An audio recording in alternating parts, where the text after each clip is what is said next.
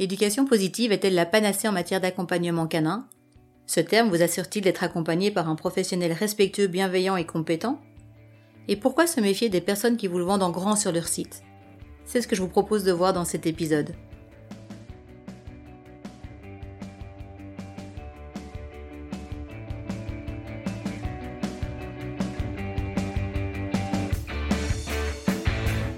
Bienvenue dans La Voix qui a du chien, le podcast de la pédagogie active de l'éducation canine. Je suis Angélique Enui, coach canin, éducatrice, comportementaliste et on pourrait même dire émotionnaliste, car mon approche est d'aller à la rencontre des émotions de vos chiens en tant qu'individus. Ma mission est de vous aider à les comprendre, de vous accompagner sur le chemin de la création d'une relation respectueuse, bienveillante et complice. Et il est bien possible que sur ce chemin, vous trouviez des réponses qui vous concernent, car j'en suis persuadée, il n'y a pas de hasard. Chaque chien arrive dans nos vies pour une raison bien précise. Vous avez envie de faire un pas sur ce chemin? Alors allons-y!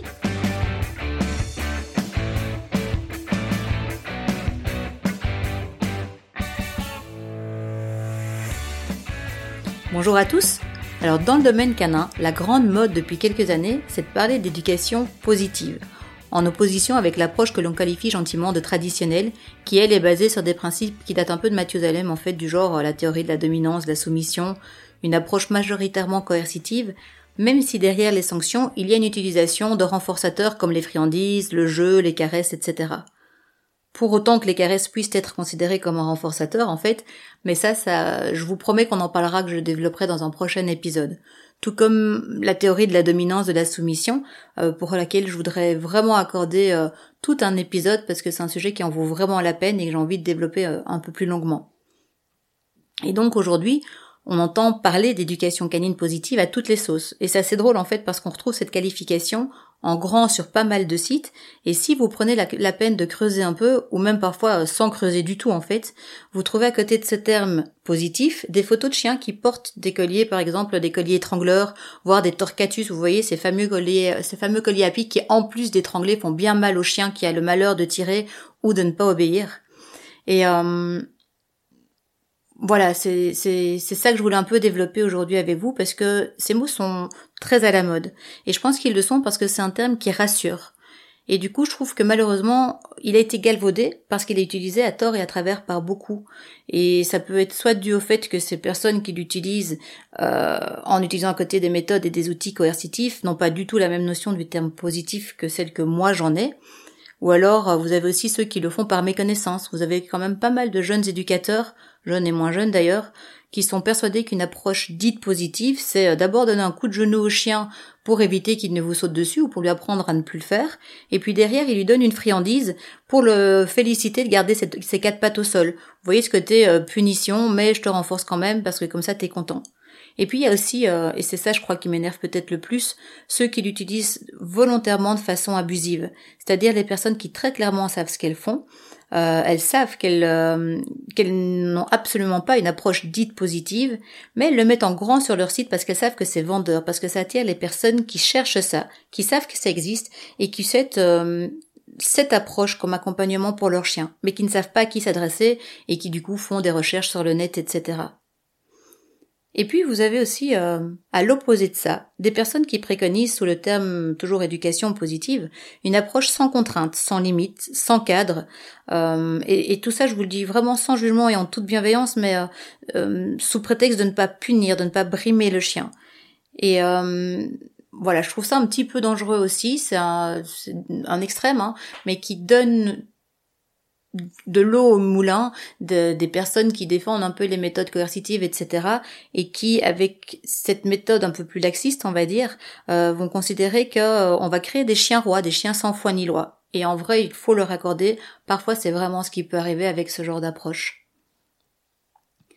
Mais euh, donc vous voyez qu'à l'heure actuelle, il y avait une vraie opposition entre une approche basée sur les, anciennes méthodes versus une approche moderne, basée sur des résultats des, dernières recherches scientifiques sur le fonctionnement du cerveau, entre autres, et euh, qu'entre les deux, il y a encore toute une série de déclinaisons d'approches propres à chaque personne qui vous proposera ses services d'éducateur.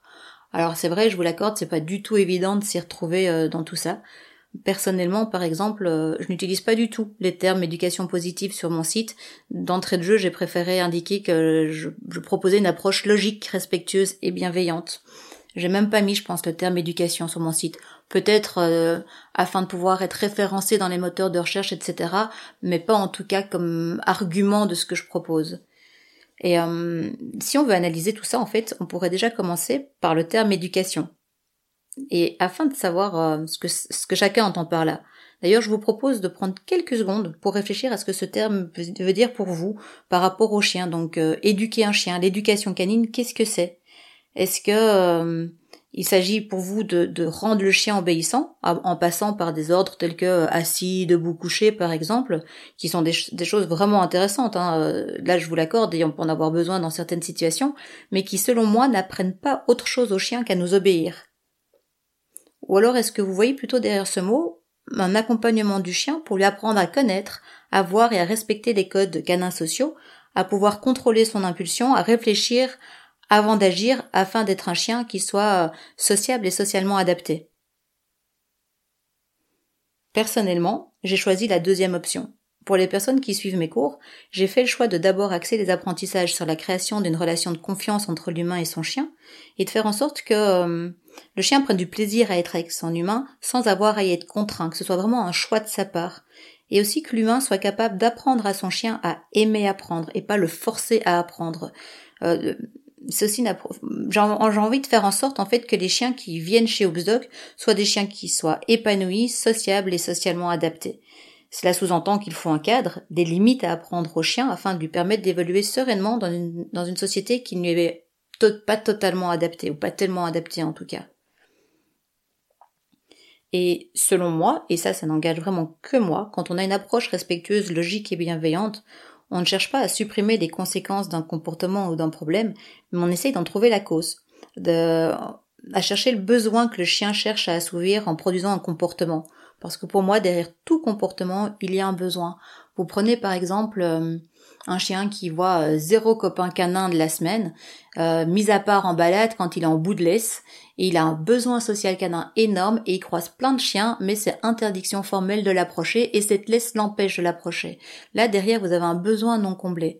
Après, vous avez aussi peut-être les chiens qui vivent euh, en appartement et qui, qui, résident aussi dans une ville où il est totalement interdit de lâcher les chiens. C'est mon cas, par exemple. Et du coup, on voit beaucoup de chiens qui sont en laisse tout le temps ils, ils sont soit dans un petit appart, soit ils sont en laisse, euh, en balade, etc., avec zéro possibilité de pouvoir se défouler et vraiment lâcher tout le feu qu'ils ont en eux. Et vous avez ces chiens qui tirent en laisse comme des, des comme des dingues. Donc vous avez un problème de comportement, qui n'est en fait un problème que pour l'humain, hein, pas pour le chien en soi. Mais derrière ce besoin, euh, derrière ce comportement, il y a un besoin physique qui n'est pas comblé, un besoin de se dépenser qui n'est pas comblé. Et puis vous avez aussi toutes les émotions qui provoquent des comportements. Euh, vous avez, euh, si on reprend toujours ce chien qui croise d'autres chiens en laisse, qui ne peut jamais y accéder alors que son besoin il est énorme, et à force, ben, ça va créer de la frustration. Et cette frustration, elle va créer un comportement, un chien qui va tirer, un chien qui va aboyer, qui va hurler en laisse, et parfois même ça va se transformer finalement en colère et en agression. Donc plutôt que de chercher à supprimer réellement la colère, l'agression qui se retrouve en bout de course, mais je pense qu'il est plus intéressant d'aller chercher qu'est-ce qui provoque le comportement au niveau des besoins éthologiques du chien et au niveau des émotions que le chien ressent dans ça c'est la, première chose importante pour moi. Dans cette approche, on va aussi respecter au maximum, donc je, vous disais, des besoins éthologiques du chien, en fonction des possibilités de son quotidien, bien sûr, mais il y a toujours moyen de faire euh, de faire au mieux pour respecter les besoins de chacun. On va aussi euh, renforcer les bons comportements du chien et on apprend, nous humains, à anticiper les mauvais comportements pour éviter qu'ils ne se produisent et se renforcent.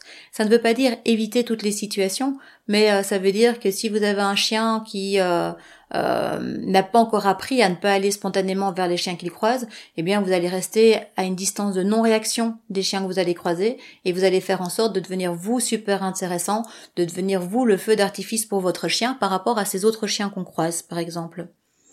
Et puis, dans ce type d'accompagnement, ce n'est pas uniquement le chien qu'on doit changer pour le faire correspondre à notre idéal, mais c'est aussi l'humain qui doit pouvoir se remettre en question afin de comprendre comment faire pour donner au chien l'envie d'apprendre. Et ça, c'est euh, tout un programme, je pense. Dans cette approche aussi, on va bannir tous les outils coercitifs, comme le collier étrangleur par exemple, pour ne citer que lui, toutes les techniques punitives violentes aussi, comme euh, le coup de genou dont je vous parlais tout à l'heure, ou alors la technique du bidon. Alors celle-là, la technique du bidon, euh, moi je réside en Belgique et euh, chez nous il y a vraiment une grande mode, une autre mode dans, dans le milieu canin, qui est d'utiliser un bidon rempli de cailloux pour lancer à côté du chien, pour lui faire peur et pour arrêter un comportement. C'est ce qu'ils vont appeler un bruit disruptif. Alors ce bruit disruptif, on en parlera plus tard, mais c'est pas du tout comme ça que moi je l'envisage. Mais le fait est qu'il y a des gens aujourd'hui, chez nous en Belgique, je ne sais pas si c'est comme ça en France, en Suisse et ailleurs, n'hésitez pas à, me faire part de, de vos avis sur le sujet. Mais donc il y a des gens qui utilisent des bidons remplis de cailloux, et dès que le chien saute, par exemple, ils balancent le bidon au sol à côté du chien pour qu'il arrête le comportement. Dès que le chien va aboyer, ils vont faire pareil. Alors en vrai, et malheureusement, il y a des chiens avec qui ça fonctionne. Et puis il y a tous les autres chiens, tous ceux chez qui ça fonctionne pas. Euh, j'en ai un actuellement en, coaching qui est agressif vis-à-vis de la fille de la famille qui a 12 ans parce que l'éducateur canin a mis le bidon dans les mains de cet enfant en lui disant chaque fois que ton chien ne te respecte pas, tu lances ce bidon au sol. Et aujourd'hui, dès que la petite arrive, le chien se sent euh, en insécurité et il a tendance à agresser spontanément l'enfant. J'ai eu un autre cas aussi comme ça, un cas vraiment malheureux. Euh, c'était un Jack Russell qui était sourd.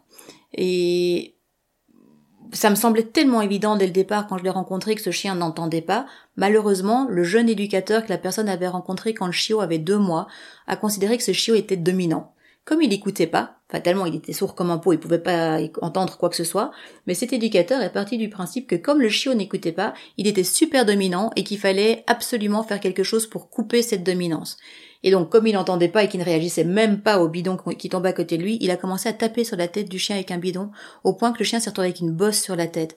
ça, peut sembler hallucinant, et pourtant ce genre de méthode existe encore, et cette personne se disait être en méthode positive. Donc voilà, il faut vraiment faire attention à ce, que l'on rencontre dans le milieu et ce qu'on cache derrière le terme positif en fait. Euh, qu'est-ce que je pourrais vous dire d'autre aussi? Oui, moi je, bannis la cage en tant qu'outil pour contraindre le chien à faire ou à ne pas faire des choses. Je ne suis pas contre la cage et on en parlera plus tard, mais pour euh, voilà, pour plein de raisons, l'utilisation de la cage elle est souvent abusive et elle n'est pas correcte, elle n'est pas juste pour le chien. On va aussi bannir euh, tout ce qui est violence physique ou verbale vis-à-vis du chien et de son humain. Et aussi, on l'a déjà vu, les termes tels que dominance, soumission, chef de meute, etc.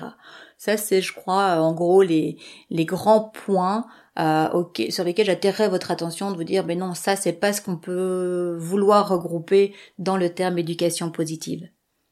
Après, il y a aussi, euh, il faut faire attention aussi au laxisme et à l'extrémisme du positivisme.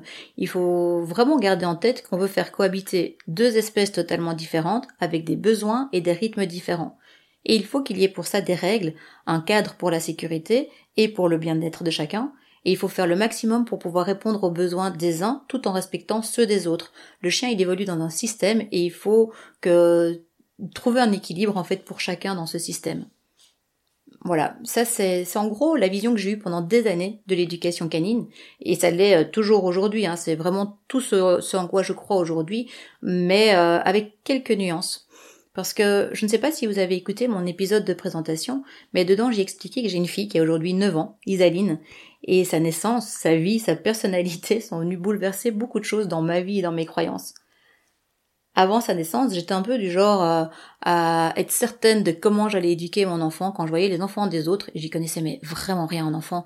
Euh, j'étais sûre que jamais je laisserais mon enfant faire une crise. J'étais sûre qu'il ferait pas de caprice. J'étais sûre que mon enfant ferait ses nuits tout de suite parce que je réagirais pas à telle ou telle chose. J'avais tellement de certitudes. Euh, et puis ben ça c'était avant. Parce que après, il y a eu Isaline et avec elle j'ai envoyé balader toutes mes certitudes, toutes mes croyances, et j'ai appris à l'accompagner elle en tant que petit bout d'humain avec des besoins qui lui étaient propres. On a par exemple fait euh, du cododo avec elle. Mon Dieu, à l'époque, faire du cododo, vous n'imaginez même pas la quantité de jugements et d'avis et de conseils que j'ai eu de personnes bien intentionnées, mais qui savaient mieux que nous ce qu'il fallait pour notre enfant en fait. Euh, nous, on a dormi des mois avec Isa et ça a été une des plus belles périodes de ma vie. Donc je suis vraiment contente de, de de m'être écoutée. Euh, voilà, ça c'était la, petite parenthèse, mais euh, c'est aussi pour elle que j'ai suivi un grand nombre de conférences, que j'ai lu des livres, etc., qui m'ont amené à me questionner sur l'éducation traditionnelle apportée aux enfants. et vous entendez le mot traditionnel et rappelez-vous, on en a parlé tout à l'heure pour ces anciennes méthodes chez les chiens qu'on appelle les méthodes tradis ou tradis bonbons. Et donc je me suis intéressée à, toutes ces méthodes, euh, à l'enseignement dispensé dans les écoles, et puis progressivement à ce qu'on appelle la pédagogie active. Je ne sais pas si vous connaissez ce qui est Montessori, méthode Freinet, etc. Et la pédagogie active, en fait, c'est une approche qui vise non pas à apprendre les choses à l'enfant, euh, qui ne vise pas à le faire rentrer dans un moule d'apprentissage qui ne lui correspond pas forcément, ni à faire du bourrage de crâne sans aucune prise en compte de l'individu, de ses facilités, de ses difficultés, mais c'est une approche qui vise plutôt à privilégier l'activité de l'apprenant, de l'élève, de l'enfant, euh, et non pas l'activité de celui qui enseigne. C'est une approche qui vise à mettre celui qui apprend au cœur du processus d'apprentissage afin de lui permettre d'être cognitivement actif. Et le but de cette approche, c'est de susciter l'autonomie et la motivation à réaliser quelque chose. C'est vraiment quelque chose qui me parlait énormément pour, euh, pour ma fille. Et en humain, les avantages sont entre autres de développer la capacité d'innover, de collaborer, de soutenir l'aptitude à devenir, euh, à apprendre, pardon, de façon autonome, de favoriser des apprentissages durables et en profondeur, d'augmenter le plaisir d'apprendre, etc. Et là, je vous parle de tout ça en, en termes d'humain.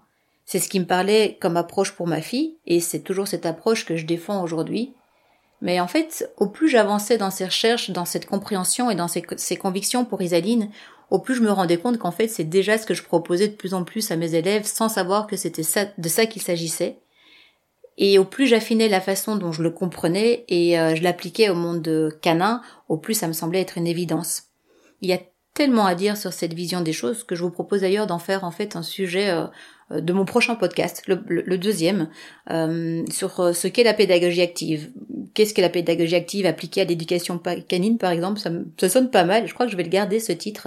Mais donc je vous invite à écouter mon prochain épisode si vous voulez voir ce que j'englobe moi dans ce terme et quelle est la vision que j'ai de, de cette approche.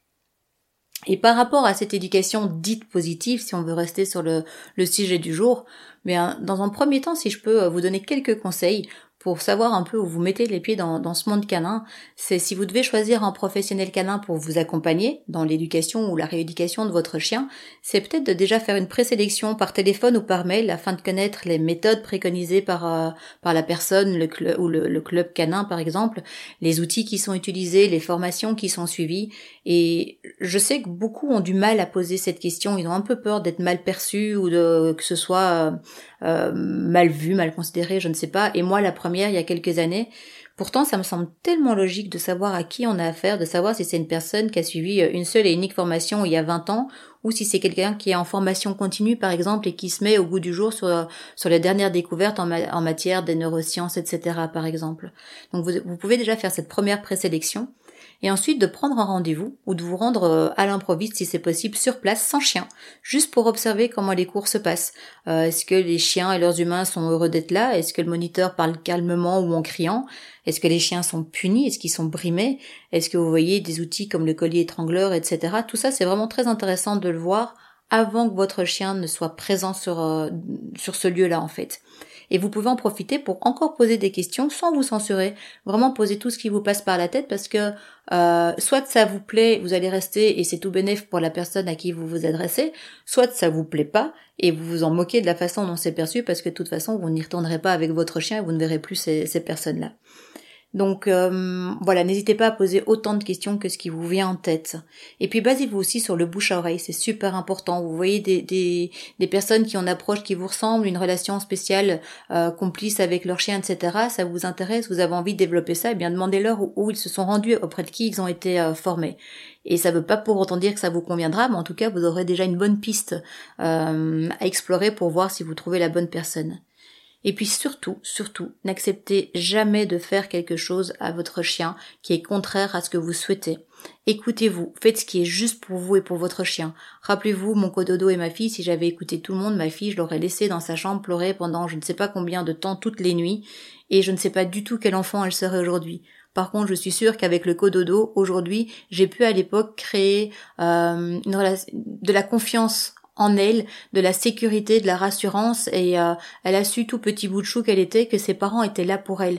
Et ça c'est parce que je me suis écoutée. Et donc avec votre chien, vous le connaissez mieux que le professionnel auquel vous vous adressez. Vous ne connaissez peut-être pas les méthodes et théories d'apprentissage, etc. Mais votre chien et son émotionnel, vous le connaissez. Et ça vraiment, vous, vous devez vous écouter. Et euh, même si vous êtes en cours de séance, si la séance est payée, si vous avez pris un abonnement qui vous a coûté X euros, euh, peu importe, vous pouvez arrêter à tout moment la séance ou l'abonnement, l'abonnement pardon, et chercher quelqu'un d'autre plutôt que de risquer des séquelles physiques et ou psychologiques pour votre chien et parfois même pour vous. Je vous assure que j'ai parfois récupéré des chiens dans un état vraiment pas possible. Par exemple, ce, petit Jack là, euh, euh, avec cette, cette, technique pardon du bidon, ou des personnes qui avaient été traumatisées parce qu'on avait fait subir à leur chien. Donc tout ça vraiment, fuyez-le. N'hésitez pas, accordez-vous le droit de dire non, de dire stop et de mettre vos limites. Ça c'est vraiment les, les, les, premiers conseils que je pourrais vous donner euh, dans ce domaine-là en tout cas. Et puis en conclusion, mais je dirais euh, attention aux belles paroles qui rassurent mais qui ne correspondent pas à la réalité. En éducation positive, si on veut garder ce terme, on devient un guide, un être de référence à qui le chien peut se fier. On apprend au chien à aimer apprendre et non pas à avoir peur de faire ou de ne pas faire quelque chose. Et je finirai cet épisode en vous disant que, selon moi, une approche positive, respectueuse et bienveillante n'est pas une méthode mais une philosophie de vie. Et si vous voulez en apprendre un petit peu plus sur l'approche dite la pédagogie active dans l'éducation canine, je vous invite à écouter mon prochain épisode.